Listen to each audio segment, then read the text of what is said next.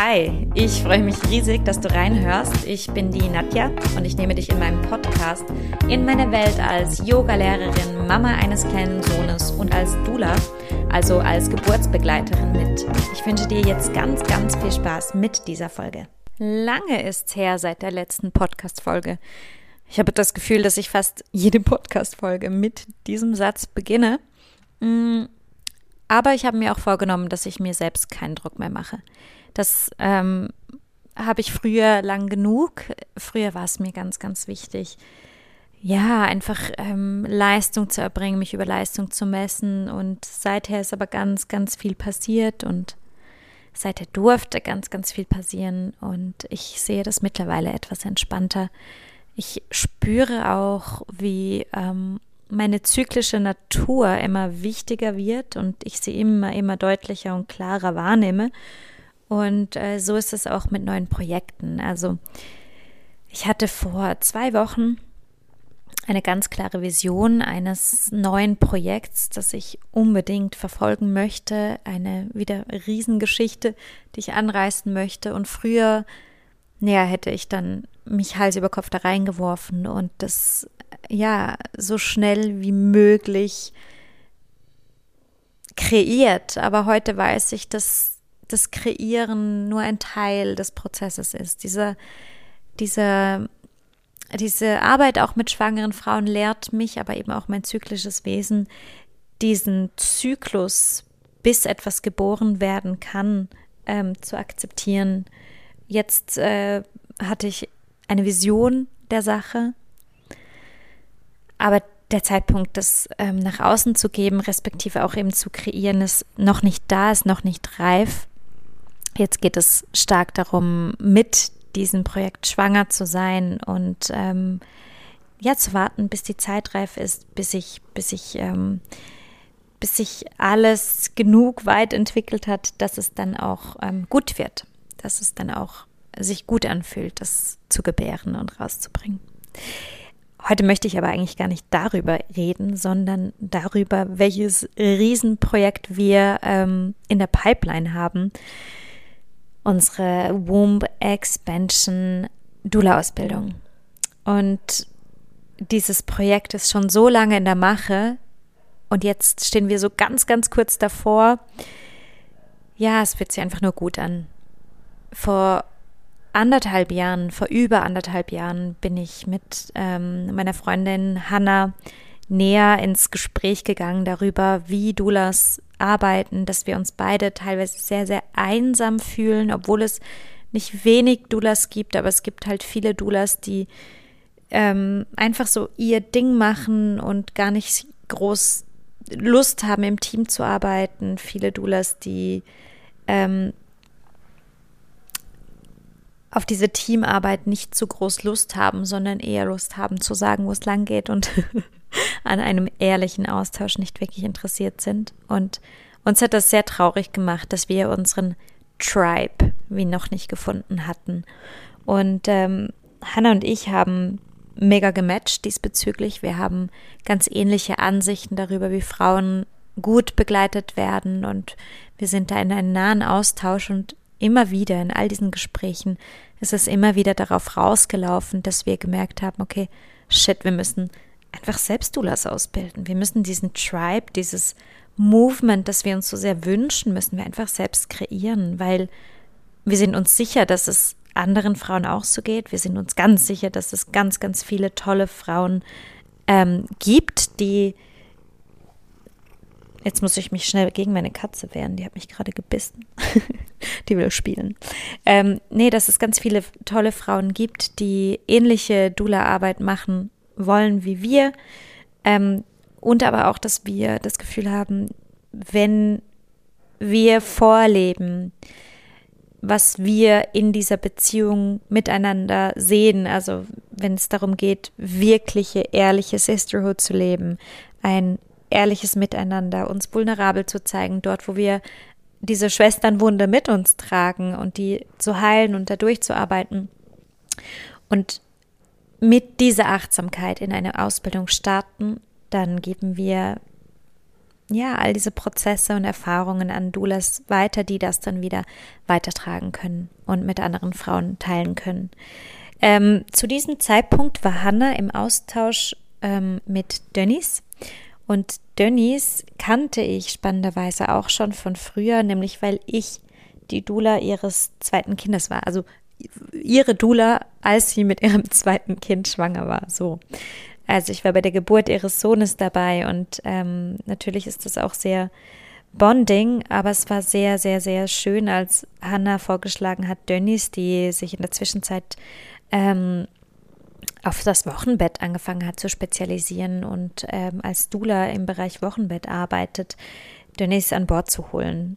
Und ja, wir sind dann in dieses eher mal in so einem Brainstorming eingestiegen. Wir haben uns ausgetauscht, aber wir haben einfach gemerkt, wie wir zusammen extrem krass klicken, wie das extrem krass float miteinander, wie wir ganz ähnliche Ansichten haben, aber teilweise eben auch andere, die dann wieder die eigenen Ansichten und Ideen befruchten. Also es, es war wirklich ein, ein Deep Dive in einen ähm, sehr intimen, fruchtbaren, kreativen, sehr, sehr weiblichen Prozess. Es ist sehr, sehr viel weibliche Energie, sehr chaotisch, nicht so stringent.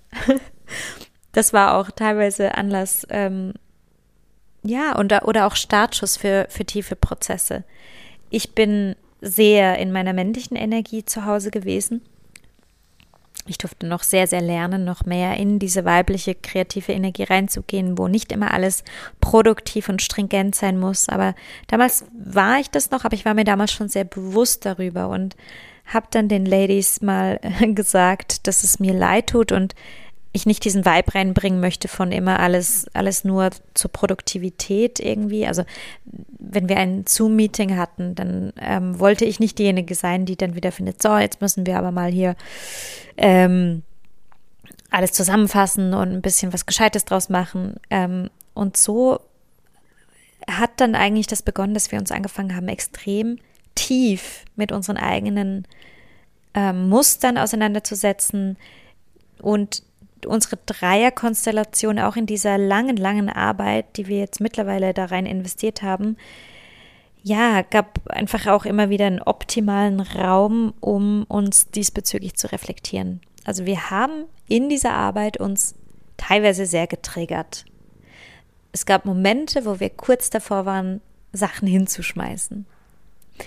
Und wir haben aber durch all diese ähm, ja, diese Ereignisse und Prozesse extrem bewusst durchgearbeitet.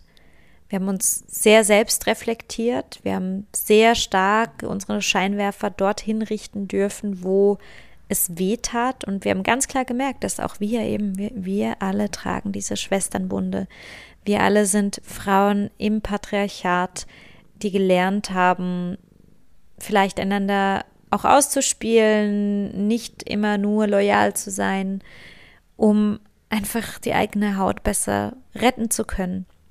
Und da sind wir reingegangen und das haben wir miteinander sehr, sehr, sehr, sehr, sehr arg heilen dürfen. Und das ist, ja, ich glaube, für uns alle eine ähm, Erfahrung, die wir so noch nie gemacht haben. Und wir sind jetzt in diesem Moment ähm, kurz vor dem Anmeldeschluss unserer Dula-Ausbildung. Wir können ab und zu fast nicht selbst, selbst nicht glauben, was wir auf die Beine gestellt haben. Wir planen jetzt unsere erste eigene Dula-Ausbildung, die so ganz anders sein soll als Dula-Ausbildungen, die es sonst auf dem zumindest deutschsprachigen Raum gibt. Uns ist es sehr wichtig, dass wir ähm, Vereinbarkeit ganz groß schreiben, dass auch Mütter junger Kinder bei uns dabei sein dürfen. Mütter junger Kinder werden genug krass stark aus unserer Gesellschaft ausgeschlossen. Und wir wollen das nicht. Wir wollen diese Mütter mittragen. Deswegen findet unsere Ausbildung auch hauptsächlich online statt und ähm, wir werden immer wieder Module freischalten, die dann im eigenen ähm, Zeitrahmen sozusagen durchgearbeitet werden dürfen. Also dann, wenn die Frau Zeit hat, dann wenn das Kind vielleicht schläft, dann wenn sie eine Kinderbetreuung hat. Ähm, und wir wollen nur an einem Datum pro Monat, also an einem Vormittag pro Monat uns live miteinander verbinden und denken, dass das möglich ist, auch für junge Mütter. Und wir wollen unbedingt ganz, ganz tief in die Verbindung reingehen. Und das heißt, zusätzlich zu diesen Online-Modulen gibt es auch ähm, Module vor Ort. Wir werden im Herbst das erste Retreat in Basel veranstalten, wo wir eine Basis legen. Und da komme ich zum nächsten Punkt, der uns sehr wichtig ist. Einige andere Dula-Ausbildungen ähm, kommunizieren sogar aktiv, dass eine Dula nicht viel Fachwissen haben sollte. Und ich halte das für die größte Lüge und schrecklichste Anpassung ans Patriarchat, die mir ähm, jemals untergekommen ist. Ich finde es grauenhaft, diese Aussage. ähm, ihr seht, ich bin ein bisschen emotional an diesem Punkt, weil ich selbst habe eine Ausbildung gemacht, in der mir das gesagt wurde. Und das schlägt halt so krass in diese Kerbe rein von, als Frau solltest du still und angepasst und angenehm und nicht kompliziert und nicht aufmüpfig und nicht zu viele Fragen stellen. Ja, und das, das ist mir einfach so zuwider. Es ist eine neue Zeit. Wir bilden neue Doulas, neue Kinder einer neuen Welt aus. Und das ist mir so, so wichtig. Ähm, das Patriarchat ist ein riesiges Problem. Das sehen wir im Bereich Umwelt, wir sehen es im Bereich Feminismus, wir sehen es im Bereich von Armut, wir sehen es eigentlich überall. Und wir müssen dieses System langsam von innen zumindest verbessern wenn wir es schon nicht verändern können. Wir müssen es verbessern. Und da fängt es ganz stark an, wenn man mit Frauen arbeitet. Ich möchte Doulas ausbilden, die so viel wissen, wie es nur geht.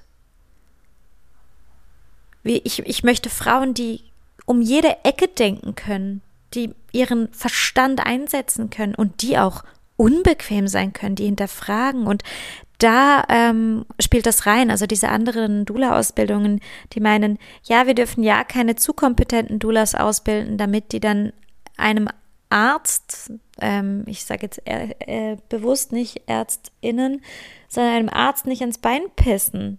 Dass, dass, dass es da keine Kompetenzüberschreitung gibt. Aber wir sind in einem Bereich tätig, in dem es um die Gesundheit der Frau geht. Und dieses Wissen über Weiblichkeit, über Zyklus, über unseren Körper, über Geburt, dieses Wissen gehört uns Frauen. Das ist kein Wissen, das ExpertInnen gehört, wo, wo ähm, nur bei GynäkologInnen ähm, äh, ab, abzuholen ist. Es geht um unsere Körper und wir sind die, die Königinnen über unsere Körper. Wir müssen wissen, was mit unseren Körpern geschieht, um ganz aktiv Entscheidungen treffen zu können, um unsere Grenzen wahren zu können, um selbstbestimmt in diesen Geburtsprozess gehen zu können. Und Dula-Ausbildungen, die sagen, hey, wir unterstützen Frauen in selbstbestimmten Geburten, wollen aber, dass die Dulas möglichst still und unwissend und angepasst sind. Wie, wie kommt man auf sowas? ja, ihr seht, das ist für mich ein Reizthema. Aber ihr seht auch, deswegen ist es uns wahnsinnig wichtig, viel, viel, viel, viel, viel Fachwissen zu vermitteln. Und angefangen äh, wird das, also bei unserem ersten Retreat wird, wird ganz, ganz, ganz, ganz viel Fachwissen vermittelt und zwar wirklich die Basis gelegt und unsere wunderbare Hebamme ähm, kommt mit, die Sina, und wird erzählen, ähm, ja, was es so im Bereich physiologische und pathologische Schwangerschaft, Geburt und Wochenbett äh, zu wissen gilt. genau. Im zweiten Retreat gehen wir ins Piemont. Das wird im Frühling sein. Ich meine, schon das alleine müsste Grund genug sein, mitzukommen. Frühling im Piemont. Wir sind da, um das Gelernte zu integrieren. Und wir sind auch der Meinung, dass, ähm, dass es keinen Sinn macht, nur kognitiv und intellektuell zu lernen, sondern der Körper mit einbezogen werden muss und ähm, die Prozessarbeit mit einbezogen werden muss. Das heißt, Doulas müssen selbst durch Prozesse durchgehen. Wir sind nur dann Medizin für Frauen, wenn wir die eigenen Themen heilen durften und durch eigene Themen durcharbeiten durften, weil dann sind wir energetisch fähig. den Raum für unsere Klientinnen zu halten. Und deswegen werden wir, das heißt eben Denise, Hanna und ich, ganz, ganz viel rituelle Prozessarbeit anleiten, mit euch in einen Deep Dive gehen. Ähm, und wir haben das riesige Glück, dass wir, ich bin so, so dankbar, von so vielen tollen, tollen Frauen in dieser Ausbildung unterstützt werden. Wir haben die tollsten Expertinnen mit an Bord und ins Retreat mitkommen werden zwei Körpertherapeutinnen, die ähm, unseren auszubildenden Doulas Körpertherapie näher bringen. Also wirklich gezielt gucken wir an, wie zum Beispiel könnte man ein Becken besser öffnen, was kann man machen, um, um ähm, den Körper wieder zu verschließen, auch energetisch zu verschließen nach der Geburt. Wie kann man Babys, die Schwierigkeiten hatten anzukommen, ein, ein bisschen mehr unterstützen. All diese Sachen werden angeschaut, aber es besteht eben auch die Möglichkeit, dass man sich im Eins zu eins von unseren Körpertherapeutinnen verwöhnen lässt und ähm, so noch ein bisschen Themen bearbeitet. Genau, ich bin so unglaublich geflasht darüber, wie toll diese Ausbildung wird. Wir, wir sind völlig beseelt und also ich möchte jetzt nicht einfach uns nur ein Kränzchen binden, sondern diese Ausbildung wird so toll, weil wir so fantastische Leute an Bord holen durften und so viel Expertise und Fachwissen reinfließt und diese Leute, die uns unterstützen, die ganzen FachexpertInnen, ähm, ja, einfach das mit so viel Liebe und Überzeugung machen. Und deswegen freuen wir uns wahnsinnig auf diesen Start.